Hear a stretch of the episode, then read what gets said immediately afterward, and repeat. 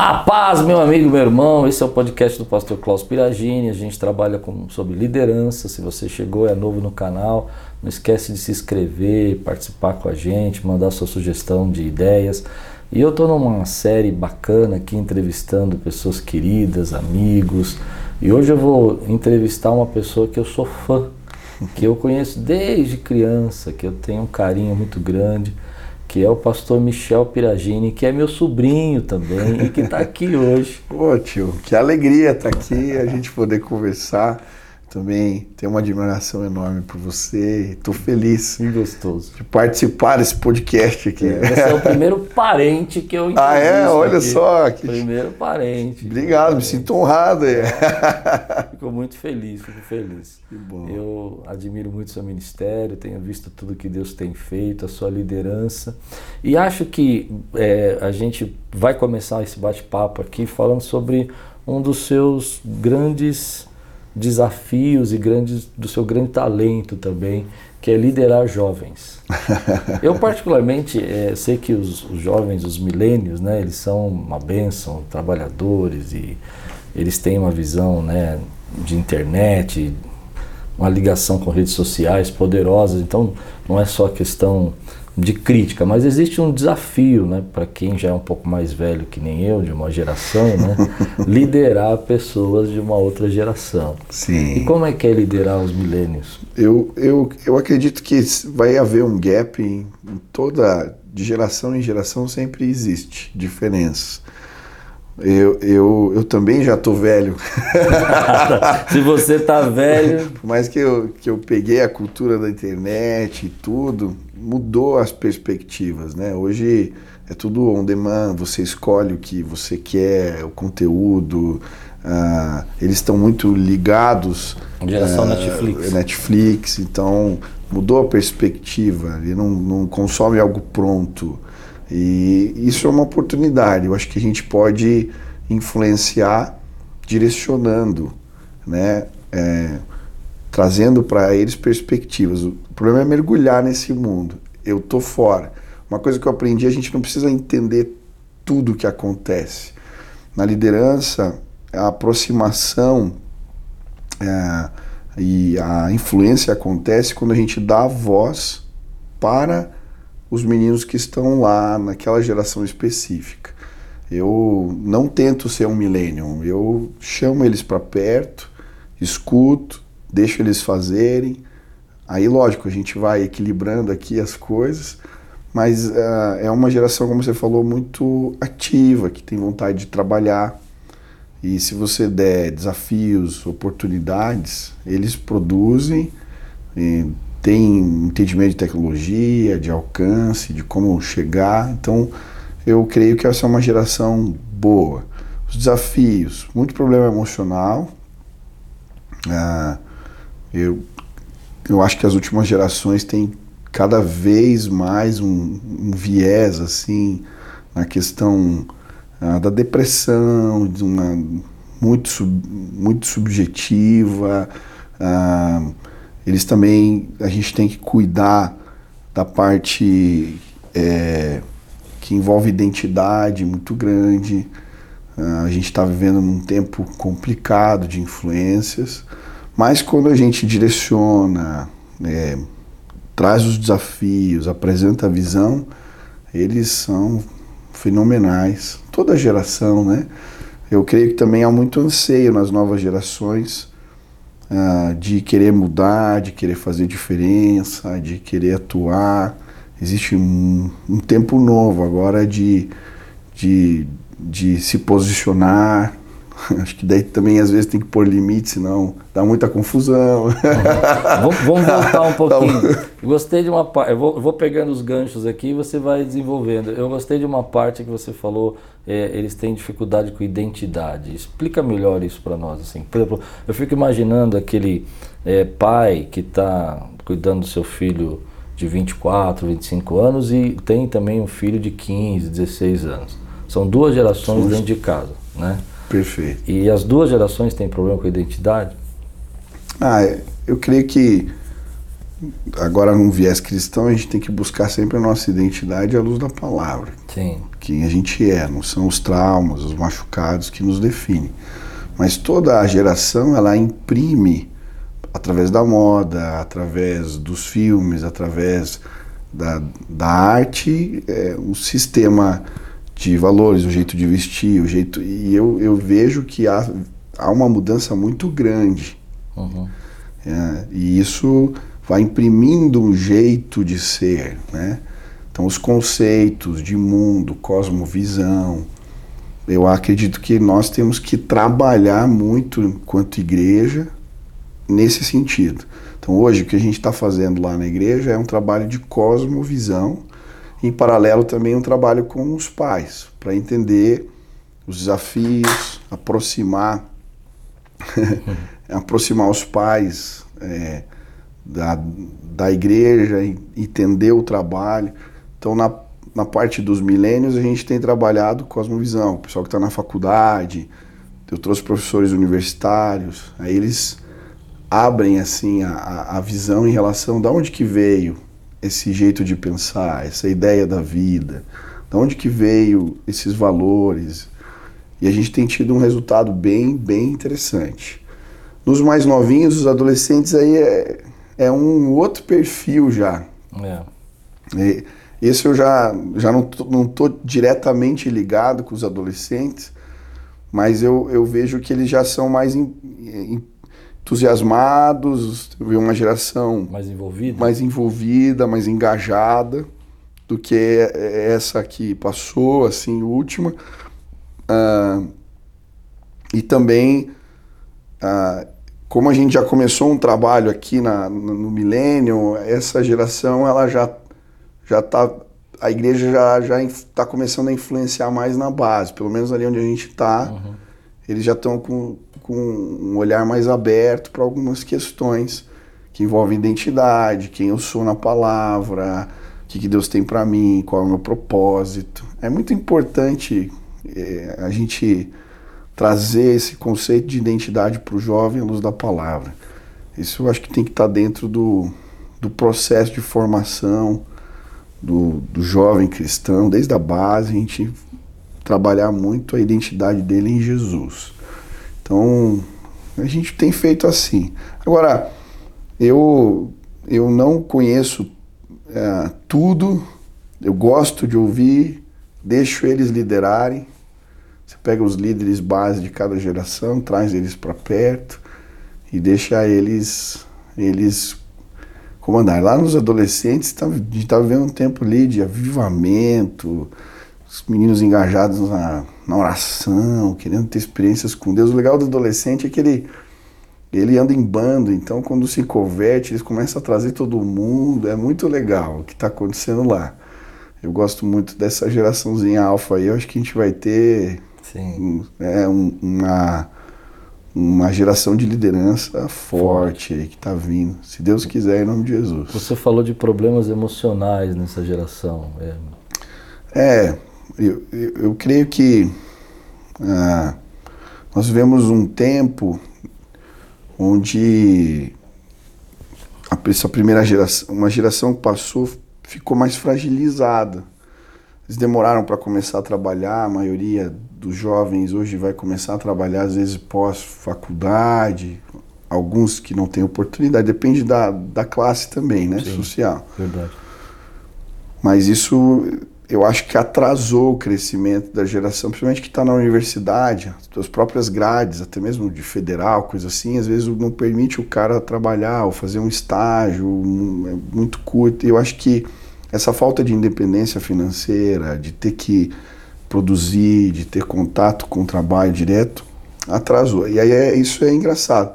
Na mesma geração, um jovem que começou a trabalhar mais cedo, na minha opinião, na maioria das vezes, ele está muito à frente na perspectiva emocional e, e, de vida do que o que só estudou, que não não ingressou no, no, no, no, trabalho, no mercado, mesmo que seja criar um pequeno negócio, eu acho muito importante os pais empurrarem os filhos. Parece que essa geração alfa é mais antenada nisso, né?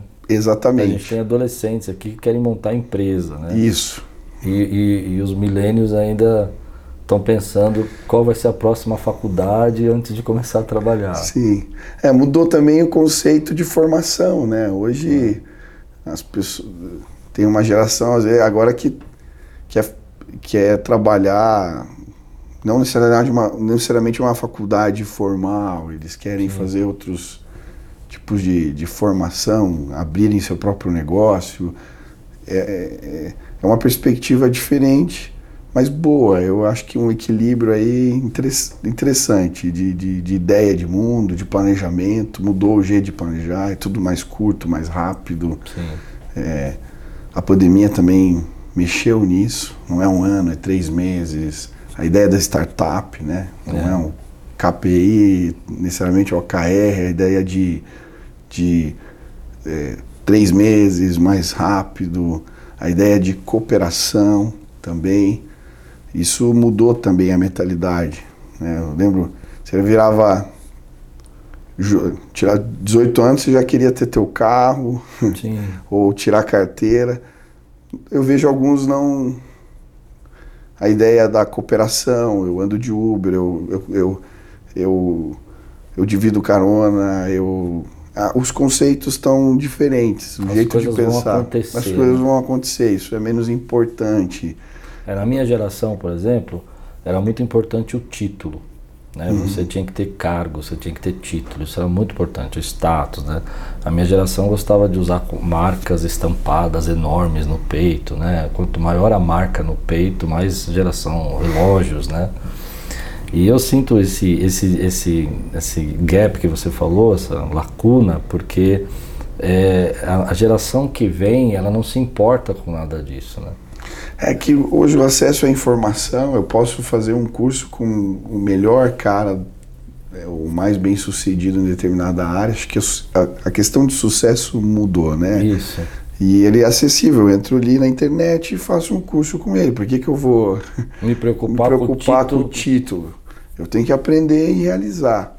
Eu, eu acredito que o nosso processo de formação a médio prazo ele vai mudar demais. Sim. Tem algumas escolas nesse conceito mais novo, a Conquer Lines em, né, em, em Curitiba. Curitiba. o cara explodiu com esse conceito. Quando ele foi para online ainda mais forte, né, os cursos online, ensino à distância, você agrega muito valor, muita gente boa, áreas específicas, resolve problema específico classes grandes, né? 800 alunos, mil Sim. alunos e não tem problema é, nenhum. Um vídeo gravado, cara. É. Então tá mudando muito o jeito e o jovem tá cada vez mais autodidata, porque ele entra na internet, eu quero aprender isso aqui, escolhe, pá, faz ali um. e, e, não é ruim, é de qualidade o que ele, ele, ele aprende. Ele aprende mesmo. mesmo. Diferente de nós, que no meu caso, que eu tinha que ir na escola, né? Eu não sou tão velho assim, mas, cara, na minha época, para você estudar, você tinha que ir na biblioteca, né? Você, parece uma coisa de outro mundo, você imaginar que. A gente. É, é diferente tudo, né? É. O jeito de ouvir música. Não, é. é. Pô, você tem um mundo. A música que você quiser agora é. num aplicativo. Já era um avanço o MP3, né? Agora você tem um aplicativo no seu celular que você ouve milhões de músicas. Só que eu acho que isso também traz uma coisa, uma vez eu ouvi sobre a, a, a, economia da atenção, se eu não me engano é esse é o nome, que a gente começa a ficar muito estressado pela quantidade de oportunidade que a gente tem, né? Talvez essa geração fique estressada porque ela tem muita oportunidade. Então, que música escolher? Sim. Porque na minha, na minha época, né, eu, engraçado que eu não sou tão velho, mas na minha época você tinha uma fita, tinha seis músicas de um lado e seis do outro. Né? Você, podia, andava com estojo de fita no carro de assim, 30 fitas, né? Só que esse estojo de fita era 30 fitas e tinha lá, sei lá, uma quantidade que você pudesse colocar de seis músicas de cada lado, ou um pouco mais, talvez. e, e hoje o camarada tem que escolher uma música, ele tem um milhão de música para escutar. E, isso estressa mesmo. É, todo dia lançando a uma quantidade de informação é, é, estressante. Por outro lado, se bem direcionado, aí que eu acho que a, as nossas lideranças têm que apontar caminhos. né, pesquisar também e apontando caminhos. Como assim? Ah, quais são as referências de liderança para você? Em vez de eu necessariamente ensinar sobre, eu posso falar, ó, segue esse canal, esse cara é bom, esse, esse grupo é interessante, indicar playlists, indicar. Eu, eu, o mundo mudou nesse sentido. Eu, eu, à medida que eu vou influenciando, eu consigo direcionar, apontar. E esse engajamento ele, ele acontece também. Eu sou um líder influente numa área, eu chamo alguém, eu engajo outro, eu aponto aqui e a gente vai direcionando dessa forma. Que tem que tomar cuidado que às vezes tem interesses, né? Existe um mercado, então o cara se alavanca simplesmente porque o outro tem uma, uma quantidade de seguidores e aí tem um interesse às vezes, dependendo da área, né? Mas, mas há um, um movimento interessante, assim, de, de, de, de conteúdo bom vindo como a gente está fazendo agora aqui a nossa, o nosso bate-papo e pode transmitir, você vai conectando e ó, apontando caminhos. Esse cara aqui vale a pena, esse outro tal. Sim. Você está fazendo isso, né? Você está apontando direções. Quando você traz alguém, quando você aponta um canal, mostra um caminho. Então, é, e, eu, e o adolescente, principalmente, que tem mais tempo, ele fica, ele, ele ouve tudo. Se você der uma linha para ele, ele, ele, ele, vai mergulhar. Ele mergulha. Vai saber mais Mas que você. Fica irritado um ele fica irritado um pouco com os milênios, né? Eu acho que a geração alfa fica bem.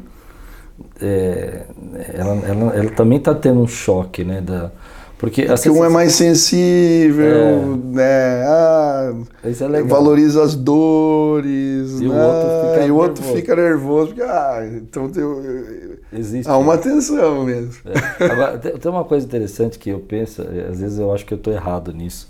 Às vezes me dá vontade de dizer para eles que eles querem correr a corrida, na verdade eles não querem correr a corrida e ganhar o prêmio. Não querem fazer o curso e ter o diploma. Existe, existe uma, uma geração hoje que a, minha geração, por exemplo, era uma geração que eu tinha que ir lá fazer e acontecer. Não existia, né? Se você quisesse ter um ministério, você tinha que fazer o ministério acontecer, né? Você tinha que trabalhar, você tinha que mexer com obra, você tinha que mexer com som. Você... Essa geração que vem, eu percebo que ela, que ela talvez seja, eu esteja errado porque eu estou olhando com um viés de, de uma outra geração, né? Mas parece que tem que estar tá tudo pronto para eles, tem que estar tá montado.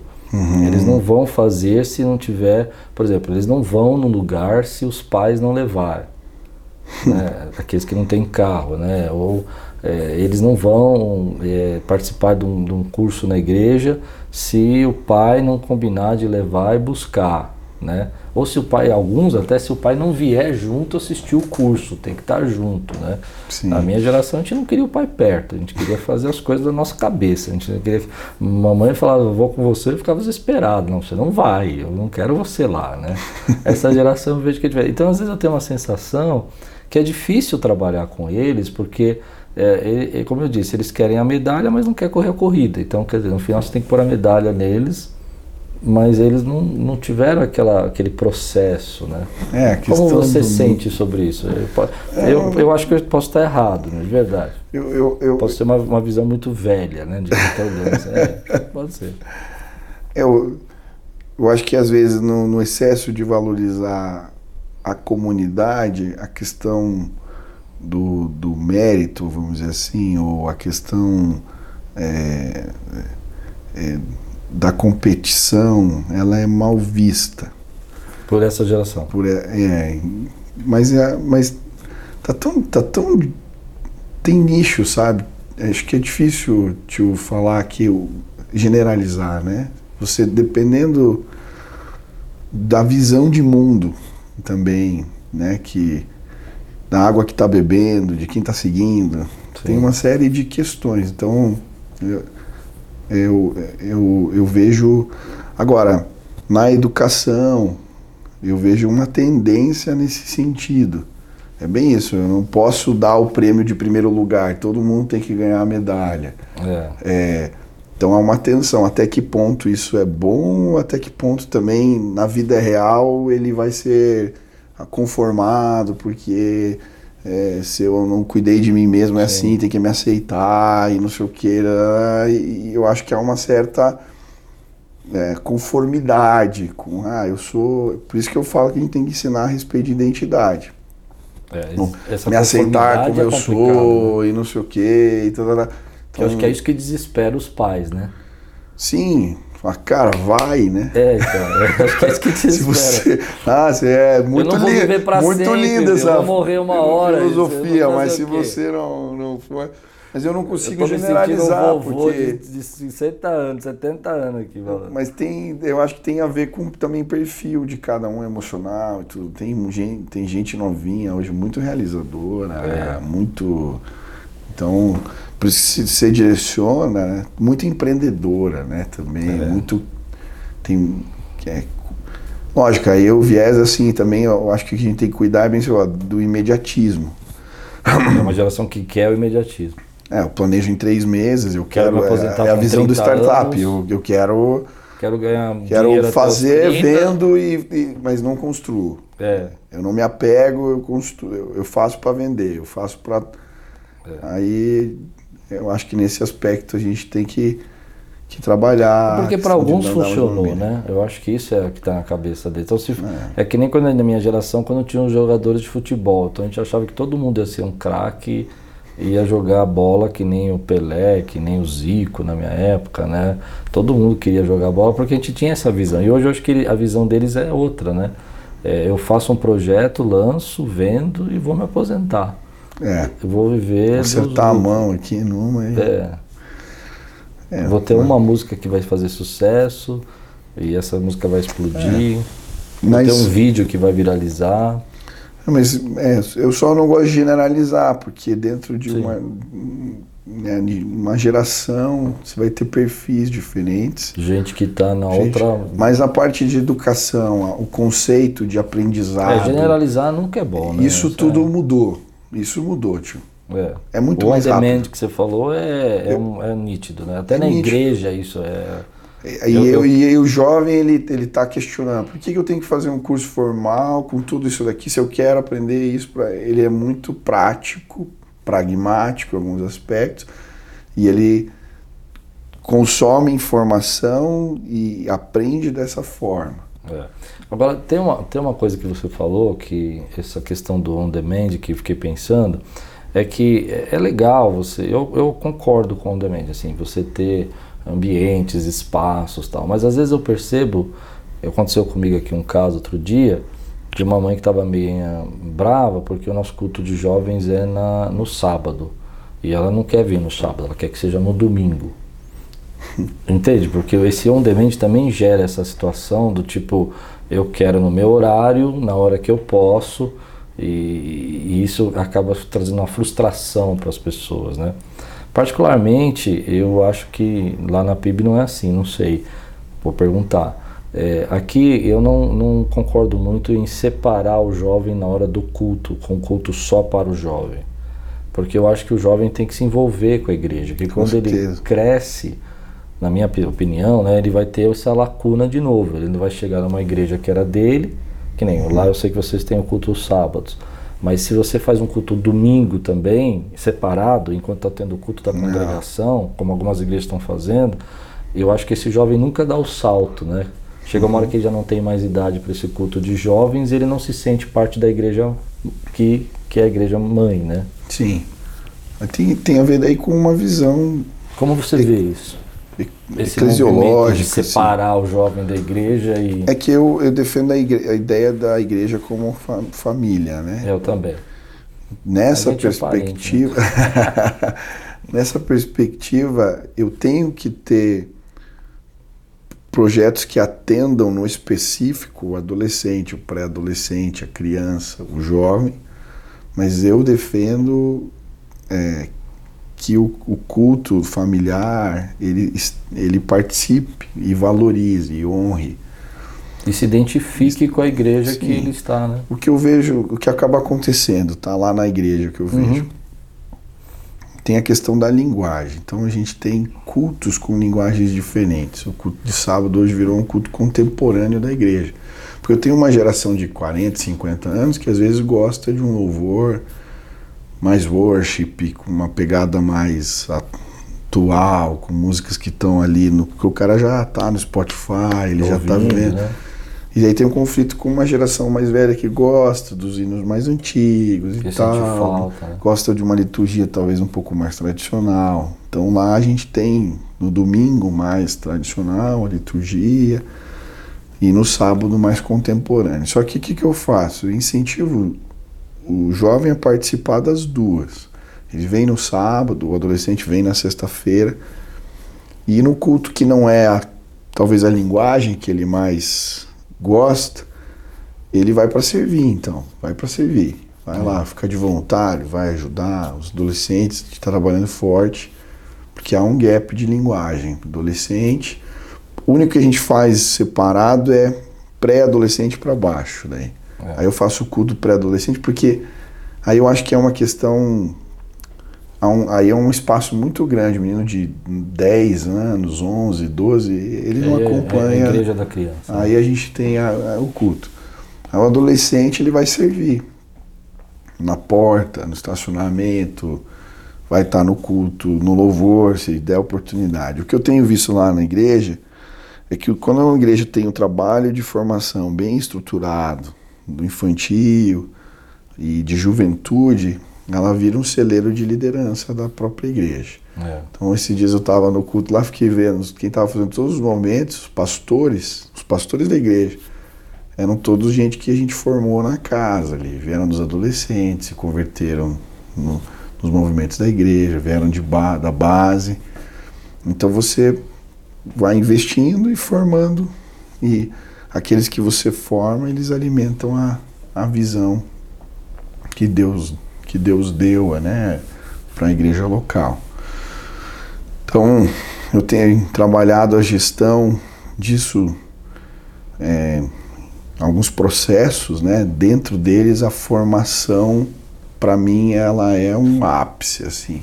É, Deus me deu um processo em Gênesis e, eu, assim, como Deus trabalha lá. Né? E para mim o ápice é façamos o homem, né? São sete passos, mas o quinto é façamos o homem, né? Ele, a Trindade participa de todo o processo criativo. Sim. Mas ele faz questão de dizer, na formação do homem, façamos. Ele participa, é o ápice. Então, o que eu tenho trabalhado com cada líder é formação para o todo, e as demandas específicas daquela idade ou daquela geração. Então, um jovem universitário, então ele vai passar a visão da igreja, do todo, mas vai ter uma formação específica, cosmovisão, posicionamento da universidade, como é que ele trabalha, formação. Adolescente é a mesma coisa, tem uma escola, visão da igreja como um todo, mais específica. Questão da sexualidade, da identidade, tem um programa específico para ele. A gente está fazendo assim cada geração. No infantil agora a ideia é a escola dos avivalistas. Então a gente vai ter um programa. Qual que é o conflito? Na geração mais antiga, ela quer que eu faça a EBD vingar. É. Mas aí o menino vem só para a hora do culto, porque a, visão da EBD era separada. Você tinha a EBD e o culto. Eu tenho o cultinho da criança, o do pai, que horas que é EBD? Onde que ele aprende Olha que oportunidade que eu tenho nessa visão mais on demand que a gente falou, com a tecnologia, de ter uma escola bíblica, não bíblica, não necessariamente dominical, mas cotidiana, diária. É. Então eu, eu, eu dou o conteúdo que a criança tem que fazer, ajudo ele a ter o tempo devocional. Online isso? Um, é isso que a gente está desenvolvendo. Ah, tá. E aí tem as reuniões específicas para esses meninos que a gente está formando. Inclusive líderes de célula infantil, líderes de célula. Então a liderança ela vai fazer a escola específica, com grade, currículo, bem feito. Então, o que eu quero dizer é o seguinte: nós temos a oportunidade de formar biblicamente as nossas crianças muito melhor do que a na minha época, na sua, né, tio? Ele tá mais velho. Sim. Porque ela pode ter um contato diário, uma formação direcionada. Sim. E aí o pai pode participar, pode ajudar. Pode estar junto Faz o programa processo. no processo, segunda, terça, um pouquinho todo dia, porque o mais importante não é o conhecimento só em si, mas é, é desenvolver o, os fundamentos da fé. Eu tenho que ensinar o menino a fazer devocional. Tá. É mais importante eu criar disciplina e ensinar para ele como é que faz, como é que ora, como é que lê a Bíblia, como é que eu interpreto a palavra. Mas você acha que isso é, é um papel dos pais ou da igreja? Eu, eu entendo que a minha ideia é que você está querendo dizer que são de ambos, né? Mas não sei se é isso. Eu acho que tem que ser de ambos, porque nem todos os pais vão ser crentes. É. Ainda mais numa. Não tô, não tô querendo isentar o pai da sua responsabilidade espiritual. Mas eu creio que, na perspectiva da missão, eu tenho que ensinar a criança a falar de Jesus, a evangelizar, o adolescente. E o que está começando a acontecer? Qual que é o fenômeno? O Ministério de Adolescentes, até por uma característica pessoal minha, eu sou muito evangelista. Começou é. a se converter um monte de adolescente. Os pais da maioria não eram crentes. E aí é um conflito. Ele não vai domingo na igreja. Aí o pastor lá na ponta fica, pô, você não leva os adolescentes. Não é porque ele não leva. Ele é o primeiro cristão na casa. Domingo ele vai no jogo com o pai, ele vai fazer outra coisa. Né? Interessante, né? O pastor Eric, que está aqui com a gente, aí é. veio no, no, Vou fazer um podcast com ele também. ele foi o primeiro convertido na casa dele. O culto dele era o culto dos adolescentes. Porque não necessariamente domingo ele tinha um compromisso familiar ali. Até o pai também podia achar, é, impedir ele de ir, né? Porque... Exatamente. Agora lá, não, tá com os amigos dele, tá buscando a Deus, tá num lugar bom. É, mas duas vezes na semana. Agora né? duas vezes, final de semana, dependendo da tradição familiar. É, nem não dá mais bola para a família, é, não se importa com a família. Exatamente. Aí você tem que construir caminhos para aproximar o pai aqui, para que ele acredite que esse projeto é bom para o filho dele. E aí você começa a pregar para esses pais. Então o que eu tenho visto lá é o contrário. Os adolescentes estão trazendo os pais para a igreja. Entendi. Mas muito, muito. Eu posso dizer que tem muita gente que chegou por causa por causa do trabalho de base. Alguns que vêm de outras igrejas porque não tem um trabalho de base bem feito. Não é o nosso é, objetivo. objetivo, mas acontece. Mas também pais que começam a ver lá, pô, o que que, que, que é esse lugar? Aí vai, às vezes, no culto, que nem se for para ver, onde o filho está indo se converte. Uhum. Eu já discipulei alguns pais que se converteram no culto de jovens, de adolescentes. Ah, eu pego o discipulo, falo que são as ovelhas velhas, né? e a gente vai caminhando junto. Então, por isso que eu acredito que a gente tem que ter uma resposta também. É, não incluindo o pai e a mãe, pra, porque senão, não necessariamente sempre incluindo só o pai e a mãe, no sentido de que, ah, ele vai me ajudar a formatar, e, e a criança que o levou o amiguinho e ele se converteu. É. Eu acho que existem esses dois mundos, né? O pai que é cristão, né? Que tem que assumir o sacerdócio do lar dele. Perfeito, isso é o papel dele. Ele é o sacerdote da casa. Aí a gente vai trabalhar paz aqui, né? É, ah, você tem que fazer, ensinar teu filho a fazer devocional Porque todo o filho dia. vai seguir o que o pai... Com certeza. Se o pai é crente, a gente tem um... Ajuda muito. Ajuda muito, né? Mas eu acredito que a, a ideia de, de dar para para ele a pílulazinha todo dia, para a criança um caminhozinho, apontar o caminho. Ó, entra nesse trilho aqui. E qual é o conselho que você dá ao pai hoje? Por exemplo, assim, um pai que está com seu filho de jovem, adolescente, na transição de jovem adolescente, que está preocupado com a vida espiritual do filho dele. Porque às vezes eu acho que a, a igreja tenta, né? E o camarada está entrando na faculdade, o camarada, o jovenzinho está é, recebendo uma carga hoje no nosso país complicada de moral, né? Ele tem um efeito da própria internet, dos amigos. E a igreja tenta às vezes fazer o seu trabalho, mas ele vai às vezes se perdendo, né? Ele vai sumindo, né? Às vezes até meu pai não tem uma posição de um sacerdócio dentro de casa, então ele não viu, nunca viu o pai orando. Qual é o conselho que você dá para esses pais? Acho que a, prim a primeira coisa é, é para mim a melhor didática da fé é o exemplo. Não adianta você querer falar, faça o que eu não vivo. É. Você quer ensinar teu filho, viva. Eu tenho uma experiência com isso interessante. As minhas filhas, quando eram pequenas, eu tinha um hábito para elas deixarem eu orar. Eu dizia, papai está trabalhando. Hum. E aí fechava a porta e ia orar, né?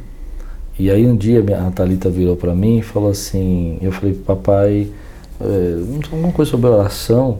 Ela falou, pai, mas eu nunca vi você orando. Eu falei, como você nunca viu orando? Eu fecho a porta, eu tranco. Não, você está trabalhando. Interessante, né? Sim. Eu, eu fazia para poder ter momento de. Do teu de intimidade, de intimidade, fechou a porta, sabia que fala trabalhando, ela não ia entrar porque ela ficava com medo, né? E tudo. Mas na cabeça dela eu não orava. ela nunca me viu orando. E isso foi, foi difícil reconstruir. Uma coisa que está falando aí que a gente tem que pensar, né? E eu, eu, tento, a, a, a gente está tentando desenvolver são as culturas. A cultura da vida devocional. Como é que é na minha vida e para as crianças. Então, hoje, se o Benício acorda, a primeira coisa que ele sabe que eu vou perguntar: Você já leu a Bíblia, filho? Você já orou? É porque dentro da nossa cultura familiar, Deus é o primeiro do dia. Não importa se ele acorda às seis, às oito, às nove. Deus é o primeiro do dia.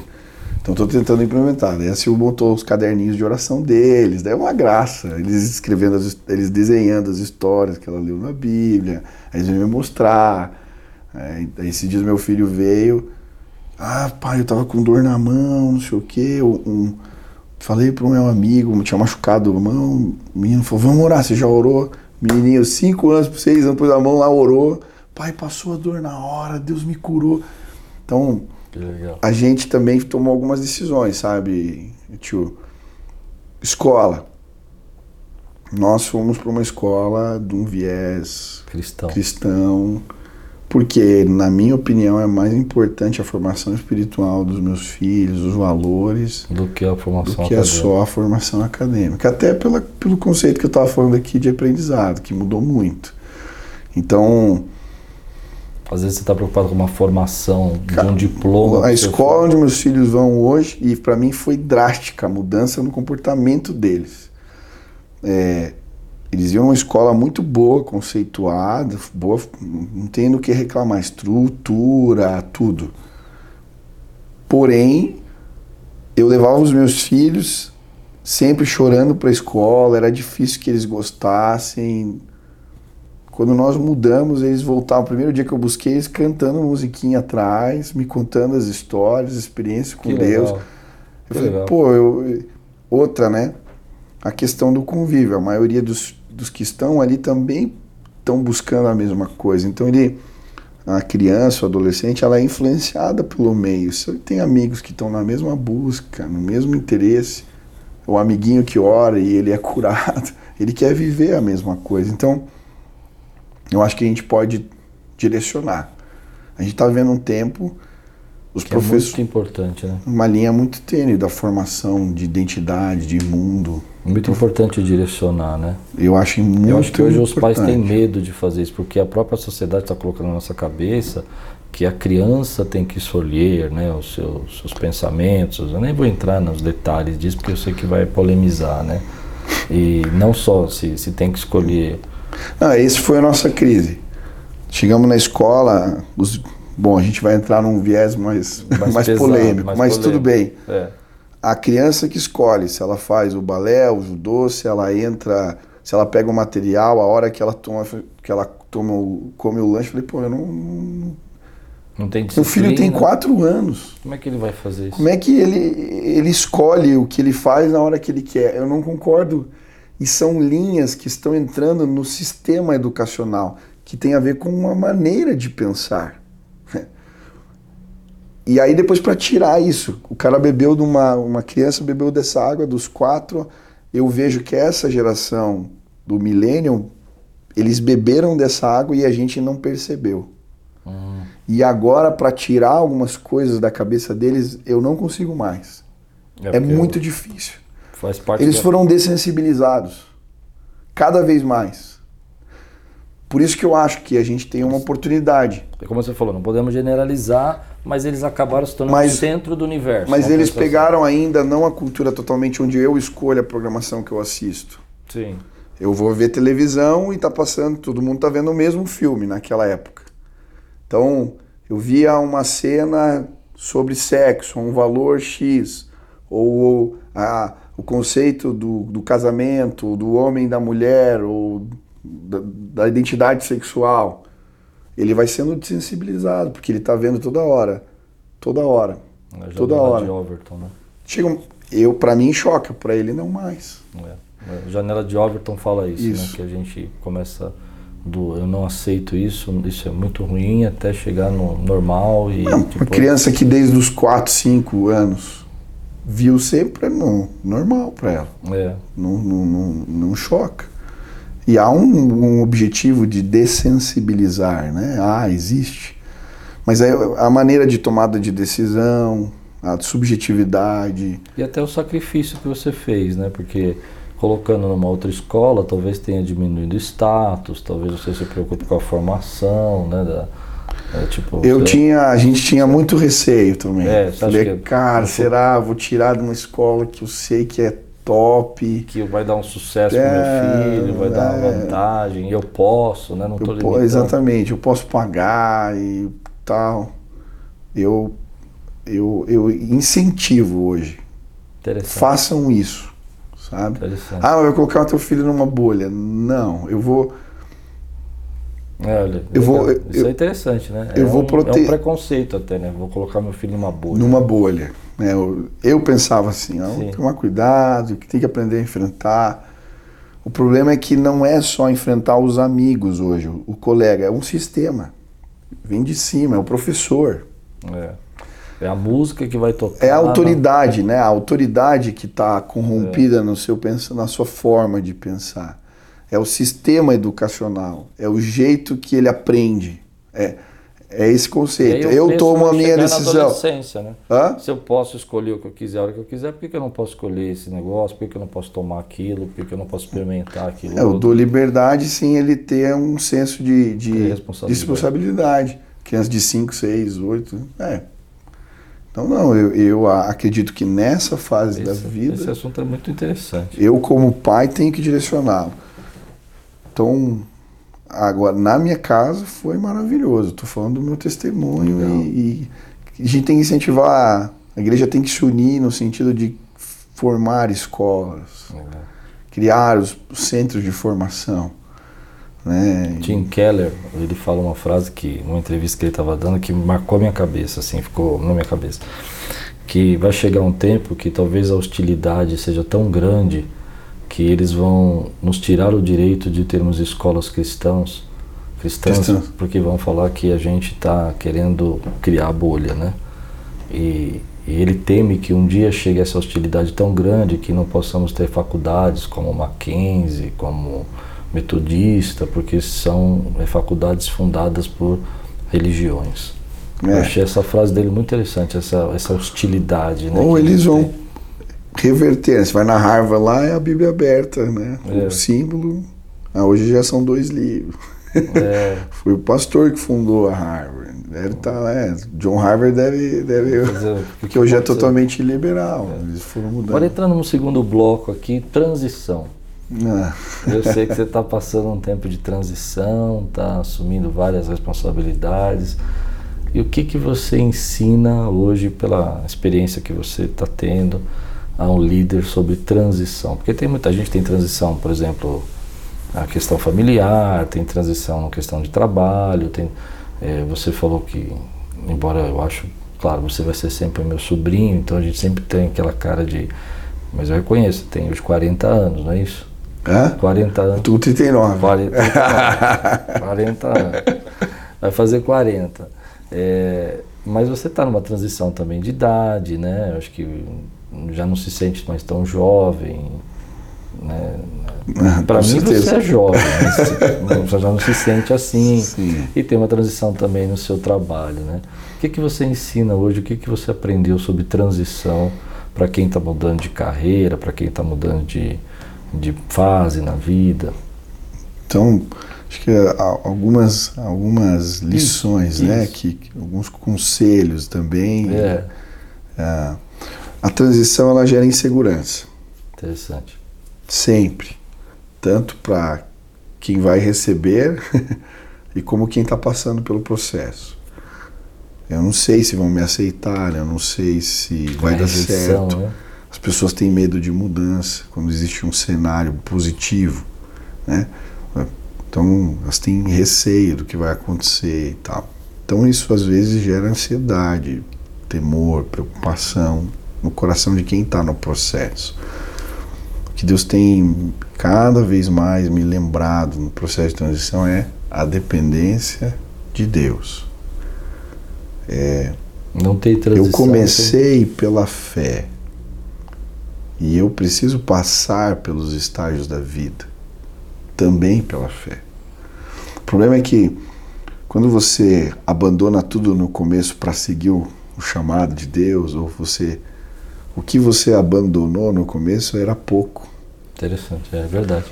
E o que eu vejo é que à medida que a gente vai ficando mais velho, a gente começa a desenvolver um padrão uhum. onde as transições elas começam a ser um risco muito grande, parecer riscos maiores. E aí eu vejo que a gente não tem mais aquela ousadia na fé que a gente tinha ou aquela dependência. Por um lado é mais responsável, tá certo? Não vamos fazer loucura, vamos falar assim, né? Isso. Não vamos sair aqui fazendo transições só porque Mas o, tá... que eu, o que eu acredito,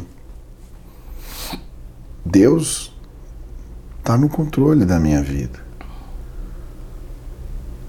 Eu creio que Ele é o meu chefe, Ele é o meu patrão.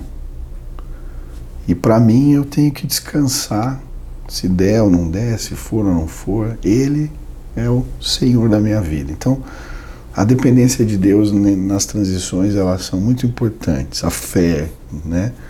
Eu vejo Josué e Moisés, o Josué era um líder na transição, muito interessante. E ele era um, ele era um, um homem de fé. Ele levou o povo, né? E a característica um, um general, né? né um, um conquistador, né? Porque ele, na transição, ele foi alguém de fé. Segundo, a honra. Né? Você tem que honrar as gerações. Que vieram antes de que você. Vieram antes de você. Que isso é uma coisa que às vezes as pessoas nem pensam, né? A gente está pisando num terreno que outros plantaram. Né? Claro. Né? E eu tenho que reconhecer, ser grato. Porque às vezes a perspectiva de querer mudar, porque algumas mudanças precisam acontecer para atender as novas gerações leva a gente a, às vezes, desvalorizar. Então, honrar. Honra o teu líder. Se, enquanto você não é ele que está no comando. Você pode até discordar, mas esteja do lado. Josué, até o final da vida de Moisés, ele estava segurando lá o Sim, cajado do homem. Sentado na, na porta, na porta da, tenda. da tenda. É ele que entrava na nuvem. Eu estou aqui. A honra a gente tem que ensinar o princípio da honra. Se a gente honra a geração, se eu estou nesse lugar é porque eles pagaram, eles conquistaram, eles fizeram. Ah, mas é, eles reclamam disso. Eles têm direito de reclamar. Vamos honrar. Quanto mais você lava o pé, mais Deus te abençoa. Quanto mais você dá, mais Deus te dá também. Eu acho que é, o brasileiro tem dificuldade de entender a honra, né? Ele, ele reclama de tudo a gente fere a autoridade o tempo todo. Nas nossas conversas sobre política, sobre. A gente não consegue nem conversar mais hoje. Porque não existe uma cultura da honra. Eu não escuto outro. Eu preciso dizer a minha opinião. Eu já vi tantos pecados na igreja em relação a isso. A gente tem uma impressão de alguém que você nunca conversou. Você vai sentar e você me dá uma aula do que o cara você nem conhece. Não tem o respeito de ouvir o que o tem para dizer, né? Escuta. Né? Ele está falando e já está pensando na resposta. Né? Não estou dizendo que a questão doutrinária, estou falando agora de, de vida, de, de, de, né? Então, assim... Eu, eu particularmente estou muito interessado nesse assunto. Eu estava ouvindo uma pregação da Beta outro dia e eles estavam falando que os milagres começaram a acontecer naquela igreja quando eles aprenderam a honrar. Uau! Isso Me, me mexeu muito comigo. Porque às vezes a gente quer viver uma fase nova na nossa vida de manifestações, de de andar num profético de Deus, assim, né, do que Deus tem para fazer, mas a gente não consegue porque não tem a honra, né? É, existe uma, uma relação profunda da, da ação sobrenatural de Deus com a questão da honra. Eu creio nisso. Eu também. Porque. Eu não consigo explicar. É, é o mesmo princípio de honrar a Deus. Né? É, quando eu honro, Deus, Deus, ele derrama sobre a minha vida. Existe, existe uma relação, né? um princípio de, de, de divino, uma graça. Então, e são muitos textos na Bíblia que falam sobre esse tema e com promessas. Muitos textos na Bíblia a honra nas finanças, a honra da autoridade, a honra dos pais. Tem promessas. Eu fiz uma série, tem que. A, gente, a cultura da. A gente. A princípio, da honra. Princípios de honra era. É, o eu falava da, de Davi. Beto é a cultura da honra, né? Para mim é uma história que eu acho linda. É quando os servos de Davi vão buscar água lá para ah, suprir uma. Que Davi só disse. Né? Só disse. O cara quase é, colocam em risco de vida para trazer um copo de água para o rei, né? A água do poço que ele queria. Aí, pô, a primeira vez que eu li o texto, Davi pega a água e joga fora, pô, isso aqui não. Que desperdício. Eles quase morreram. Porque a gente não entende agora a cultura da honra. Não é desperdício. Eu não sou digno. Só Deus é digno dessa água. Ele honra Deus. Por isso que ele é colocado na posição de rei. Quando ele está com Saul lá, perseguindo. Sim. Ah, Deus te entregou nas minhas mãos, nas suas mãos. Mas ele não levanta a mão contra o ungido do Senhor. Deus o honra. Mas deixa eu pegar isso aqui para a gente puxar um fio aqui.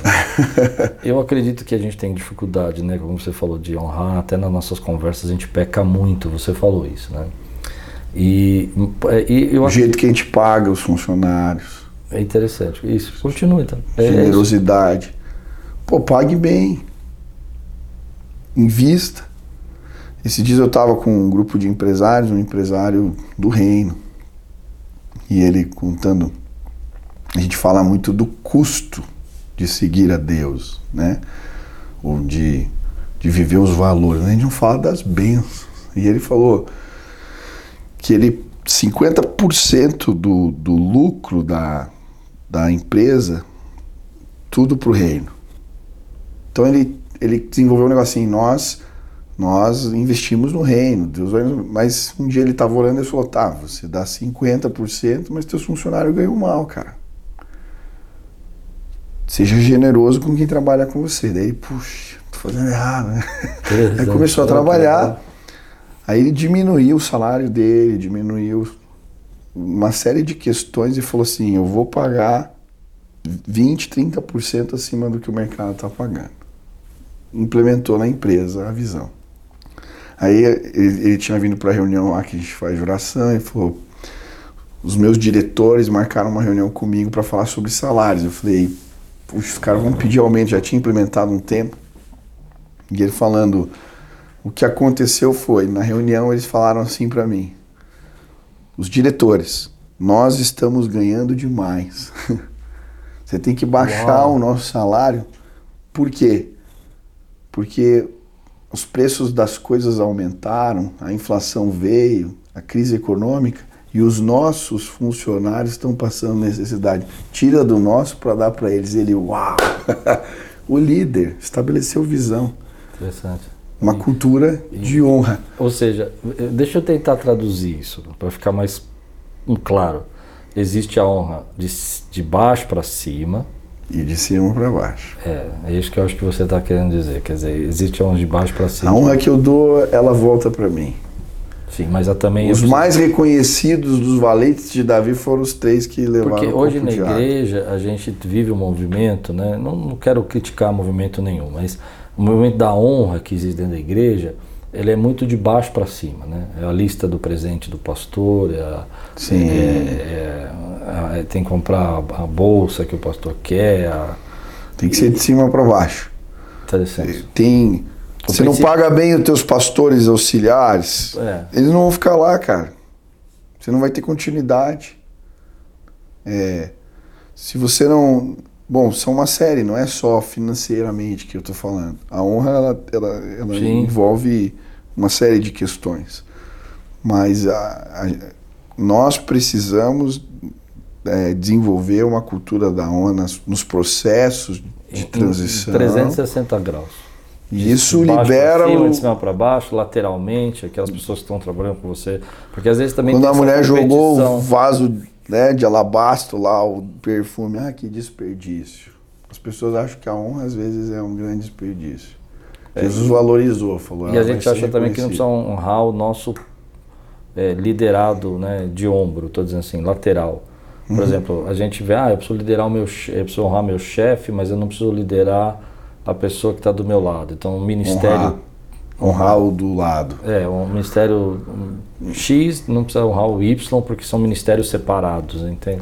Isso é. É uma honra 360 graus. Quanto mais eu honro, mais eu sou abençoado. É, Isso. Mas vamos voltar para a transição, senão o nosso tempo aqui não vai dar tempo. Nossa, João. É, fala de honra. Transição. Então, é, então a, Honrar, a- né, tá Honrar é importante. É, na dependência de Deus, a fé nesse processo é muito importante. Outra coisa, a paciência. Deus tem que.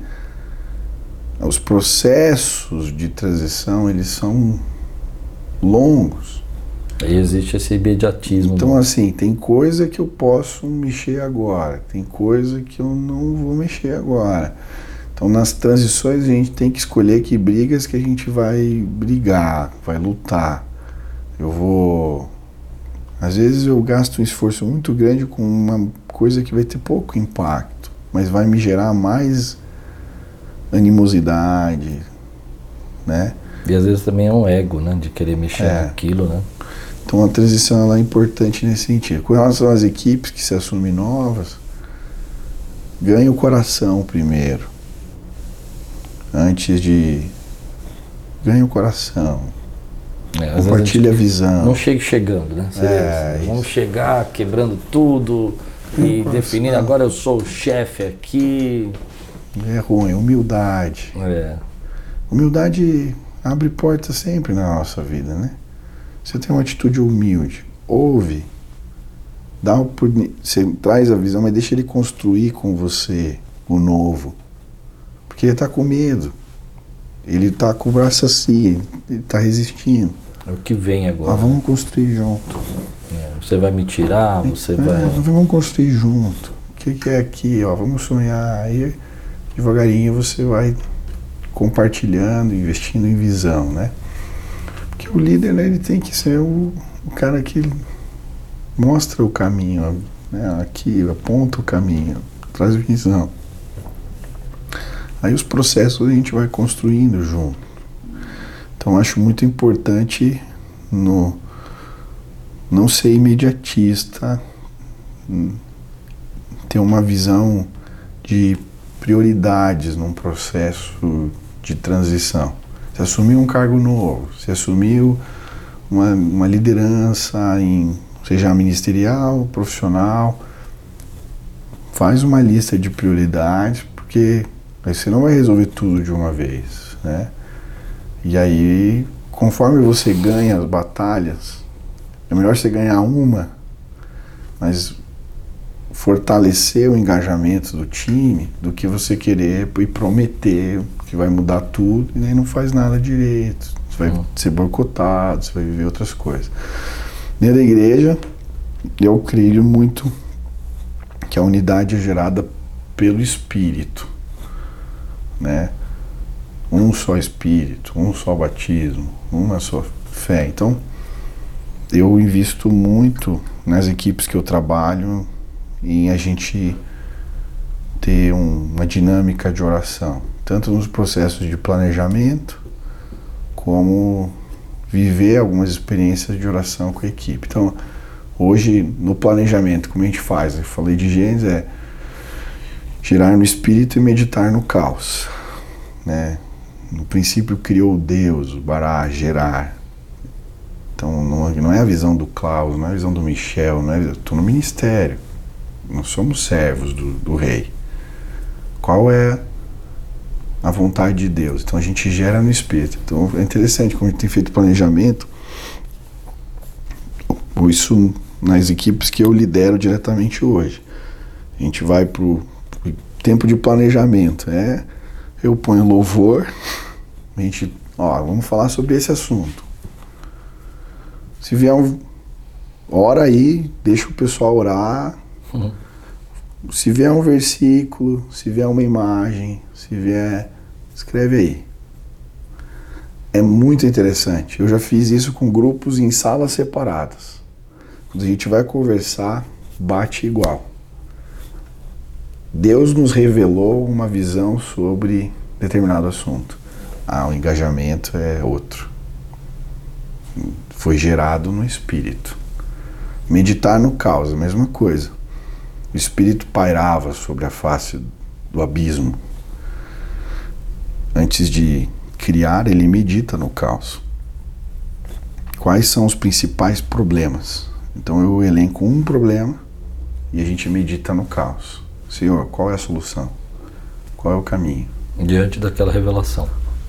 É, não, a revelação, às vezes, o, o girar no espírito, às vezes, é, é, é outra coisa. Girar no espírito é, é. Qual é o conteúdo que a gente vai trabalhar, o plano de mensagens. É caminhar no profético, no, no, né? Nos, aqui nos próximos três meses. Mas o caos que você está falando. Caos são, caos são problemas. Eu tenho um problema no departamento infantil da minha igreja. Sim, sim. Quais são os gargalos? Entendi. Aí eu pego o gargalo, elenco ele lá. Aí, eu posso fazer uma reunião de ideias. Ah, como que a gente resolve? Ah, a gente ora, Deus, qual é a. Aí é, elenca. Ou então, meditar no caos também é ora e pede para Deus mostrar quais são os principais problemas que a gente tem que trabalhar agora. É muito interessante. Ora, chama a equipe, elenca três. Tem um que vai aparecer em quase todo mundo. Tá bom, isso aqui a gente tem que trabalhar, é mais importante. Aí a gente começa a buscar soluções em Deus também para aquele problema. Ah, esse é o planejamento. Aí depois tem os outros processos de. de... Por que eu estou falando isso? O espírito gera unidade. Uhum. Eu não estou servindo isso na igreja, né? Dentro do não fazendo o desejo do Michel, né? Exatamente. Eu não sirvo ao desejo do Michel. Eu estou servindo algo que eu acredito que Deus revelou para nós. Isso tem sido bem legal. Tive umas experiências diferentes. É, e e muito gostosas, assim, de ouvir Deus falar junto com a minha equipe. E, e o pessoal topa fazer isso com você, numa boa, assim? Disso, topa! No começo não achava muito loucura, muito, muito espiritual, muito místico, não sei. Ah, é que isso é uma equipe pastoral, né? É. então... É para equipe pastoral. Para equipe pastoral. Nós tivemos algumas experiências muito bonitas, assim, sabe? De, de Deus confirmando coisas. Então é, e, e, falando com, com a gente, de, com vários, na hora que a gente fazia a experiência, apareciam imagens parecidas, versículos que iam na mesma direção, e daí se fala assim, cara, não tem como, Deus falou com a gente. E daí isso, confesso que foi, um, foi uma uma coisa inesperada. Suas considerações finais, vamos lá. O que, que os conselhos aí rápidos e práticos para os líderes de hoje? E, nosso tempo voou aqui. Ah, é mesmo? Já passamos mais de uma hora, né? Sério? ah, eu. Daria para fazer dois podcasts, né? Começar mais um. Bom, eu, eu, eu acredito que o mais importante pelo menos na minha vida enquanto líder cristão, é a vida de oração. Ore, ore. Ore, ali você é renovado, ali Deus te dá direção, ali Ele mostra caminhos. Ore até você aprender a orar. É, tem alguns, algumas orações que eu faço sempre, tá? É, vê se há em mim algum caminho mau. Eu oro todo dia. Então, Deus, eu às vezes não enxergo, mas eu errei ontem. Eu falei de um assunto que não era para eu falar, eu falei de um jeito que não era, eu tratei mal uma pessoa. E aí, quando eu passo pela sonda de Deus, ele me mostra coisas que eu não percebo. Além da sonda do Espírito, eu tenho pessoas na minha equipe que eu dou liberdade para me exortarem. Então você lidera reuniões. A gente constantemente peca liderando reuniões. Dê liberdade para alguém do teu time que você confia para te dar um chute na canela embaixo da mesa se precisar, ou para te sinalizar que você está passando do ponto, ou para no final da reunião falar para você, ó, você falou de um jeito que não foi legal com fulano de tal. Tem alguém para prestar conta. Feedback. Feedback não é só para cima. Isso é uma. Às vezes eu tenho alguém da equipe que eu lidero que me dá feedback do meu comportamento também. É muito importante. Isso me ajudou a melhorar, a crescer, a evoluir. Bom, aí eu posso falar bastante coisa, né? Mas então dentro dessa dessa busca, humildade, líder tem que ser humilde. Seja humilde. Hum. Né? Que é uma característica em falta hoje na liderança, né? Numa sociedade que é. prega arrogância. Né? Seja humilde, trate bem, cumprimente, abrace, nos, nos, detalhes. Peça a Deus que te ajude nisso. O que, que você entende que é humildade?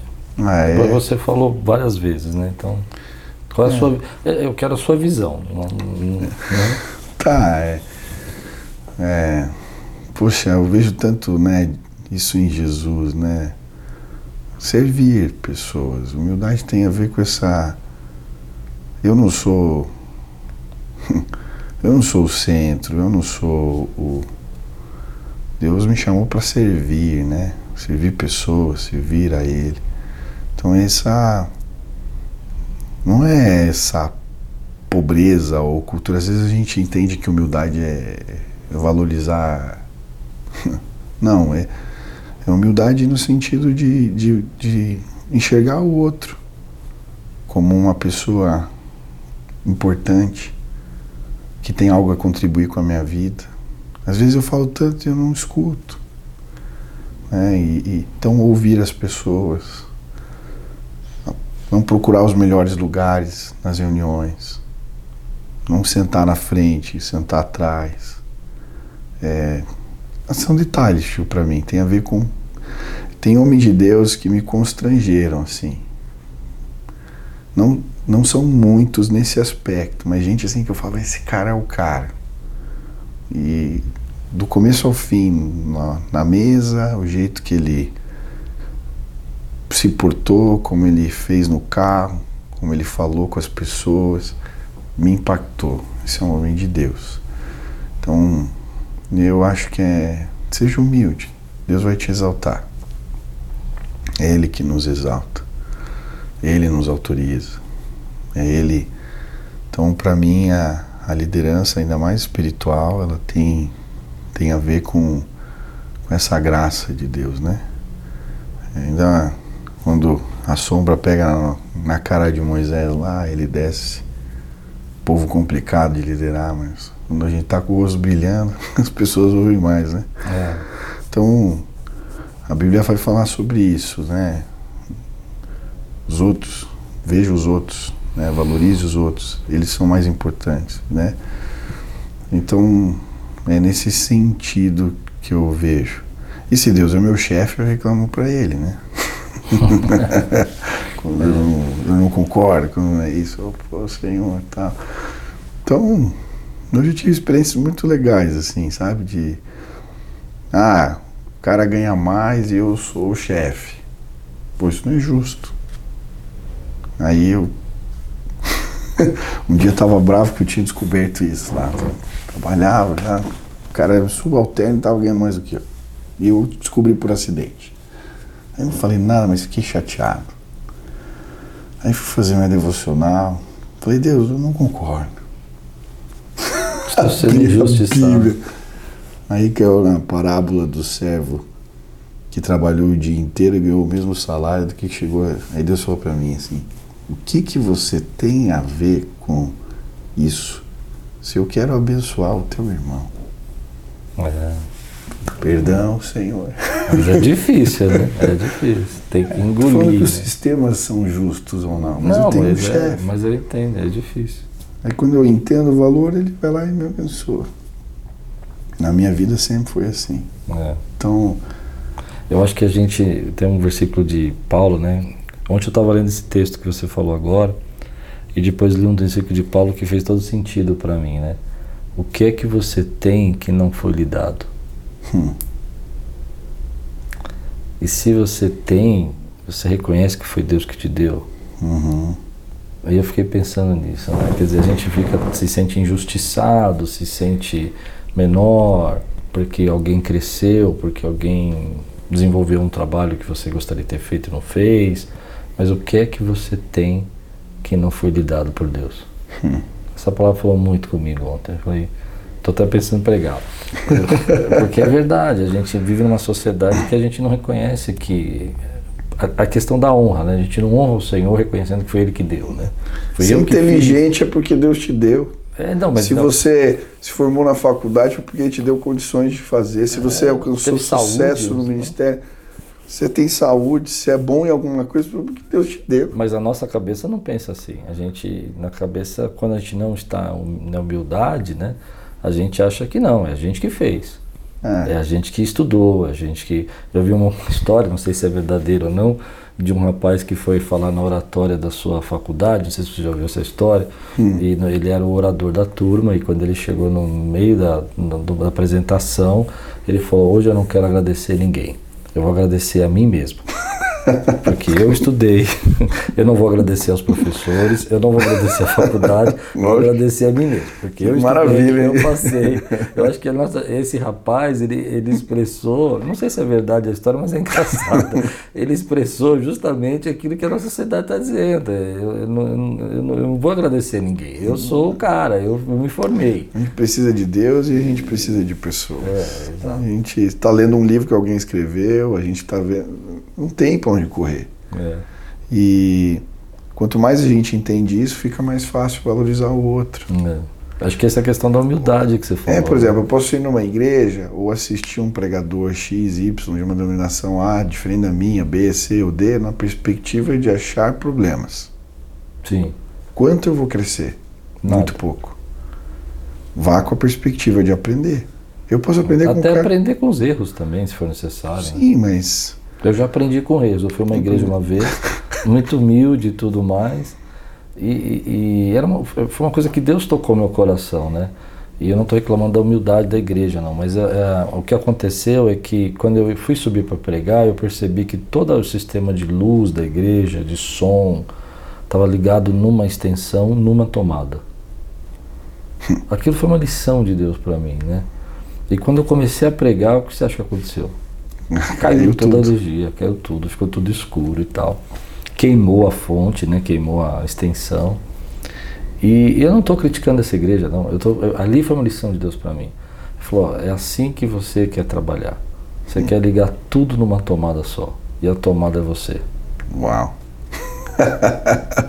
Entendeu? Então, assim. Mas, mas se quando a gente está com, a- com o coração aberto para aprender, a gente aprende. É, então, então, mas a minha visão não foi criticar. Não, não, sim, a tua visão não não é, foi. Eu entendi a humildade da igreja. Mas eu não, mas- que mas eles não eu- fizeram, sabe? Mas tô falando, tô falando, aprende com Deus, que você estava com o ouvido atento. É, Então, a falei, tomada virou uma ilustração, Virou, virou uma assim, mensagem de Deus para tua É vida. isso que você é. Você fica criança Você é essa tomada Você é essa tomada. E você está reclamando deles que ligaram tudo numa tomada, uma hora você vai pagar. Igual a eles. Porque você não está vendo quem pôs do seu lado, você não está vendo quem. Sim, que Né? coisa linda. que é- que- E foi muito bacana. E depois eu fiz uma oferta pela tomada também. Michel, obrigado. Tio, querido. obrigado, obrigado. Muito, muito bom, muito gostoso esse papo. É um Gostoso conversar. tempo bom demais. Espero ter mais oportunidades de aprender com você. É, eu que aprendo Foi aqui. muito, muito gostoso. Muito Amém? bom. Também não quero ser a tomada que desliga. Gostei dessa. Querido, Tá você que está assistindo esse podcast, muito obrigado por você estar aqui. É, não esquece de seguir o Michel nas redes sociais, ele tem uma live, né? Todo dia. às Seis da horas. Agora eu tô fazendo de segunda a sexta, tipo. Segunda a sexta. Segunda a sexta, seis horas da manhã. É. E aí você faz a live às 6 da manhã com o Michel, segunda a sexta, e faz com a Quírios às 10 da noite. Já hora duas vezes por dia. É, às nove? 400, às 10. Às Os 10. 480 dias de oração. Não, 400, não, 400 dias de oração. Que coisa, É hein? bem gostoso. Desde que começou a, a Ah, pandemia. a gente começou. Deus abençoe, não esquece de compartilhar esse programa aqui. Deus E abençoe. tudo quanto fizer prosperará. Amém. Amém.